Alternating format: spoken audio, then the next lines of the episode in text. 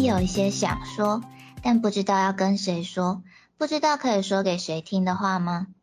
如果你也是的话，你愿意让我告诉你一个秘密吗？嗨，久等了，Let me tell you a secret。我是 Nami，我是一只米。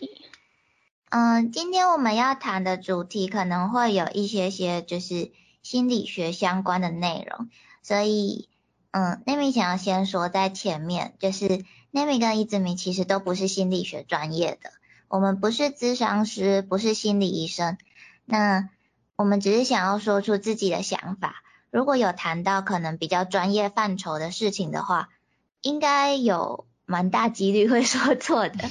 所以，如果有这方面专业的同学的话，可以留言或是写表单来跟我们说。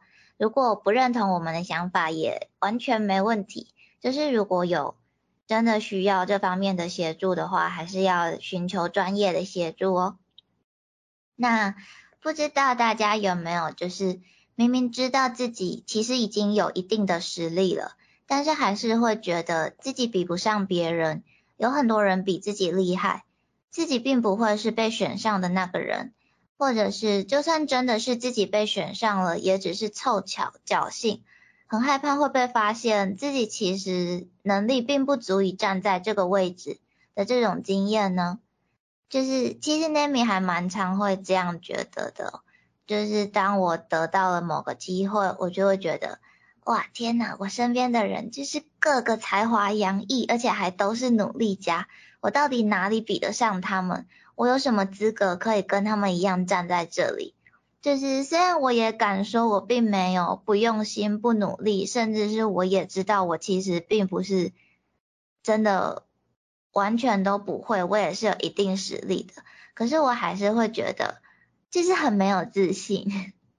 嗯，我也蛮容易没有自信的，就会觉得可能周围的人都很厉害啊，就是一山还有一山高啊。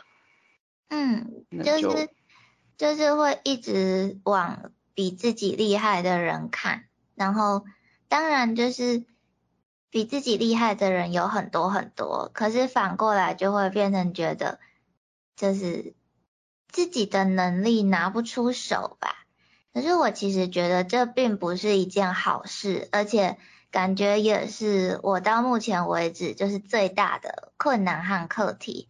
因为几乎是不管是什么场合，工作也好，或者是玩乐的时候也好，我都会有类似的心理活动。就是比如说我在日本留学的时候，就是我们每个学期都会有分班考试。那我们一年有四个学期，所以会考四次。那基本上每一个学期都比前一个学期更进步，应该是蛮理所当然的吧。但是考试成绩出来之后，我就会觉得，哇，我这个学期升级了。那我身边的同学又更厉害了。我我到底是有什么资格在这边？如果我讲错怎么办？我跟不上怎么办？就是同学都那么厉害，他们听得出来我讲错，那他们觉得，他们发现我讲错的时候，会不会质疑我的能力？就是觉得。我到底为什么会在这里？我是不是应该要去第一节的班或怎么样？但是其实我也知道，老师和同学并不会有这样的想法，就是毕竟都是大家都在学校，而且我们都是外国人，就是其实同学们都很好，都是会觉得自己就是来学习的，那就是互相帮助、互相成长，而且已经有一个可以量化的成绩证明。我确实有那个实力可以进到这个班级，但是就算有那个数字在那里，我还是会觉得这个考试成绩只是我凑巧拿到的。嗯，我有遇过能力升级是补习班，就是那种考前准备班那种。嗯嗯。然后你也会，就是他们也会因为模拟考去排分班。嗯。然后有时候你，我之前有一次也是考的比较好，然后就到那种可能整个班的，其实都是北语你建中那一种。嗯。然后就会觉得。嗯，我是不是因为这一次考题刚好是考到我比较拿手的地方，所以我的成绩比较好？会不会其实跟不上其他人？对，就是会觉得我为什么我在这里？我是谁？我在哪？我是跑错地方了。对，为什么我在这里？我不是应该要去买一杯珍珠奶茶吗？我为什么在这里看那些微积分？不要微积分。就是就是会找不到一个客观标准吧，去判断我的排名到底在哪里。尤其是在学校可能还好说，因为有成绩，有那个明确的数字在。可是当出社会之后，就是我一定知道有很多比我厉害的人，那我就会觉得，如果我停下来了，我没有进步。那这个世界上有那么多人都还在进步，我就会被自己抛下，然后就会每天都逼迫自己过得蛮紧绷的吧。但是就是大家也都知道，太紧绷其实并不是一件好事。但是我还是会觉得，我每一天都要看到自己比前一天有非常显著的进步，然后进步了之后又会觉得。我好像又比不上谁，然后更努力的想要去赶上别人，然后就会产生一个恶性循环。然后就是刚刚说到找工作的时候，更没有一个明确的标准嘛。就是我们在找人力银行或者是看应征条件的时候，通常不是都会有，就是比如说业主会要求要什么条件嘛？就是比如说什么文书处理能力啊、AI 啊、PS 啊、Premiere、AE 之类的。然后因为那名是设计系毕业的，就是我会在学校学过，可是我又会觉得，呃，我是半路出家，因为高中的时候并不是设计科，所以我已经比同学少了三年的基础了。那我这四年学到的东西，有办法跟七年都在设计科的同学站在同一个起跑线上比较，让公司来审核我吗？那这间公司到底会需要多厉害的技术？我的这一点能力有资格去投他们的职缺吗？就是我可能只会给自己打六十分，但是。我的六十分是他们的六十分吗？就是就是会有很多自己心里的小剧场，然后它还有有些事情是可能没有办法量化，就是比如说交际关系、人际手腕，或者是你可能有一些人格特质，那并不是可以有一个明确量化的数字的，或者是嗯。比如说团队合作能力啊，执行企划的能力之类的，那这些东西我要怎么在面试的时候提出来？我觉得我能做到，他们会觉得我能做到吗？就是诸如此类的想法，超级多小剧场。你的心理活动有一点过于丰富，可是就觉得你这样给自己的压力还蛮大的。嗯，虽然我知道我也会有一些这种想法，就比如说。很多东西都不能量化嘛，那像是最明显是求职平台不是都会有语言那个选项嘛？嗯嗯嗯。然后就算我可能日文真的要考过一定，就是考过 N 二，然后我还是会觉得，那我这样的日文是中等还是稍懂？哦对，还是他们怎么样是才是会？对，他们的评比通常都是稍懂、中等、精通。对，我觉得那跨度那个。嗯，对，我在想说，那那我现在我应该要勾精通吗？可是如果有我不会的东西怎么办？对啊，然后我每次看到我就很疑惑，我到底要勾什么？对，就是因为我不知道对方就是公司到底要什么程度，那我的实力客观来说又到什么程度？就是比如说可能全世界的嗯 PR 八十。或是我只有 PR 四十，我不知道我在哪里，然后就是我就会自己给自己打分，然后判断我有没有符合标准。但是通常我给我自己打的分数就是会很低，就是我知道这样子不太好。虽然确实会因为这种想法就是一直持续进步，可是如果没有勇气把自己的能力表现出来的话，其实不管你埋头做的再多，你实际上能力再厉害，只要你不秀出来，就不会有人看到。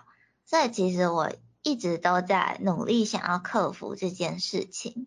嗯，我觉得逼自己精进这点可能是好的，可是太过度就很像你气球一直吹气，嗯，你如果到最后就直接嗯爆掉之类的，就是承受度没有到那，或者是因为一直逼自己，反而可能会有一些反效果，我觉得。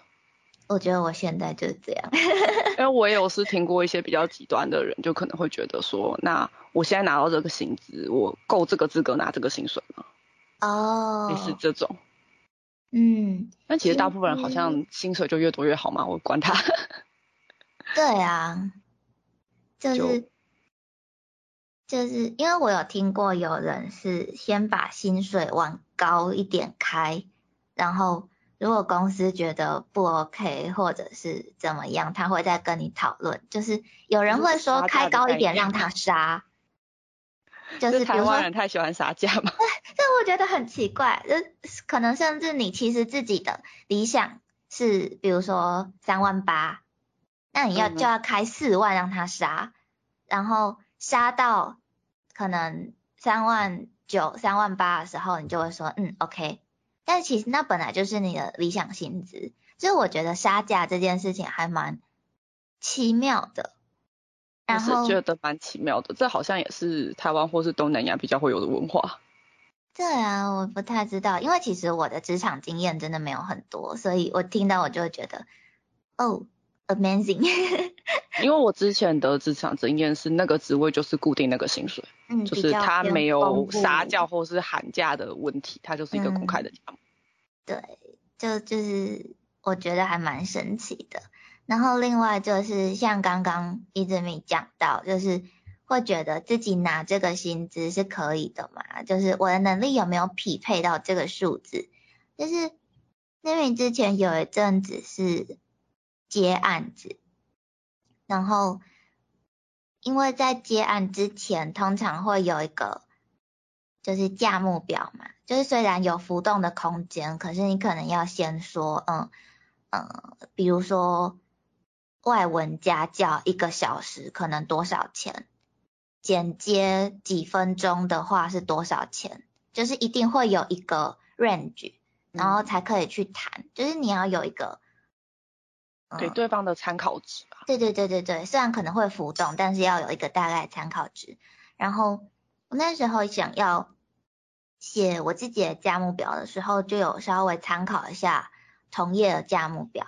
但是我又会就是在写价目的时候，我就会开始觉得我的能力有这个人好那么好吗？就是如果我跟他开一样的价格，我会不会开太高之类的？或者是我明明跟他开了一样的价格，可是我却做了更多的事情，就是已经超出那个价位，然后我也明知道我做的是超出那个价位的东西，我可能会对于这整个业界造成不好的影响。就是比如说，可能有人会觉得我做的是理所当然，是别人做太少，可是完全不是这样的。然后还有另外一个，就是我听过的例子是。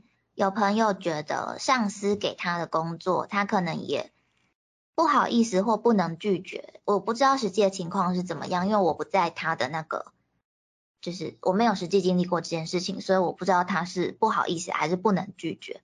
那就是我们这些朋友在旁边听起来就会觉得他做了太多工作，或者其实那样的工作量，他可以再要求更高的薪水，或者是把那个工作当成。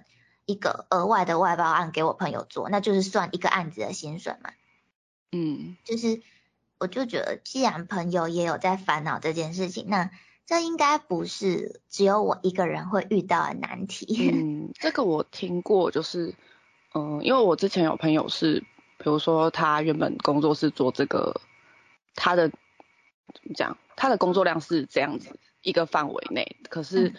因为可能有同事请产假或是运营假，然后上司就把那个同事的工作全部加他一个人身上，嗯，然后就变成他可能要加班，然后可是又没有加班费，嗯，就会觉得那他是不是一个人当两个人用，就是，但是却没有两个人份的薪水，对，就是讲到就是一人当两人用，我之前也有听过另外一个例子是，这也是类似的状况。某一个同事不在岗位上，所以变成我那个朋友要做两人份的工作。然后后来老板又招了一个新的人进来，那我那朋友就以为就是他身上两人份的工作可以分一人份给那个新人对，给新人做。结果不是，老板是叫那个新人再去做其他的工作，所以那个朋友还是做两人份的工作。然后我那朋友就觉得很奇怪，就想说，那那那那你招新人进来的意意义是什么？那接下来如果我离职了？下一个接替我的人也要做两人份的工作吗？嗯，这个其实后面就会有很多的交接问题。对，而且老板可能会觉得说，既然就是你做得来，那做得来就给你，我不用请两个人，那下一个人就比照你办理之类的。对，就会变成有一个就是业界风气会越来越不好的状况。嗯。但是好像有点扯远了，这已经不是自信问题了，这是工作环境可能可以另外开一集来讲 职业篇。对啊，然后我突然想到，我之前就是去一个类似博物馆的单位面试，就是关于能力这件事情啊，就是那个考官一定会问我说，比如说会不会 Word 跟 Excel，那因为我有。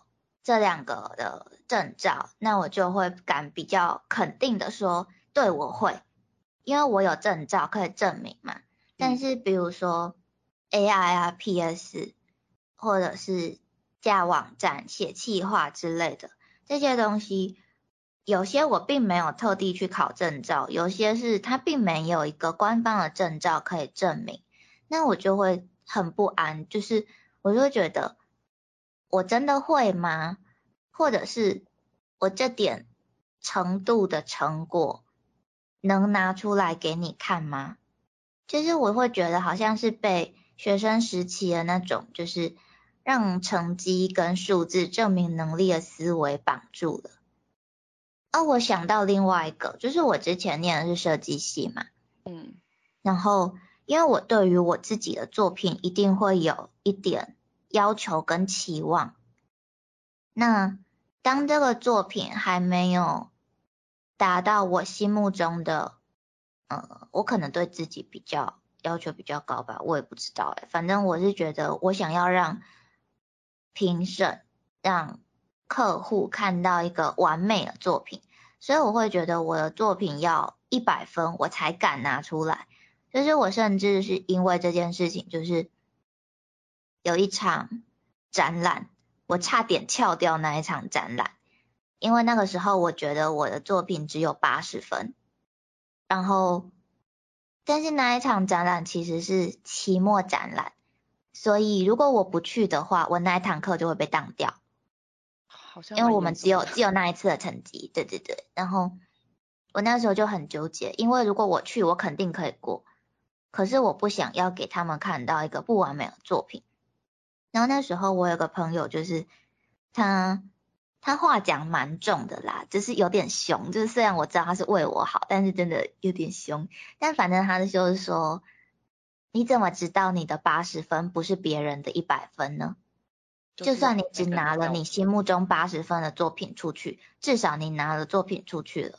那如果今天他觉得我的作品并没有达到他想要的标准，好吧，那我也认了。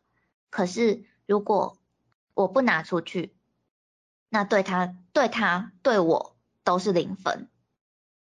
嗯，对啊，就是每个人的标准不一样，你觉得分数不一定是别人觉得的分数。那你今天如果直接没有拿出来，那就真的没有分数这件事，你也永远不会知道，就是你在别人那边是觉得是几分。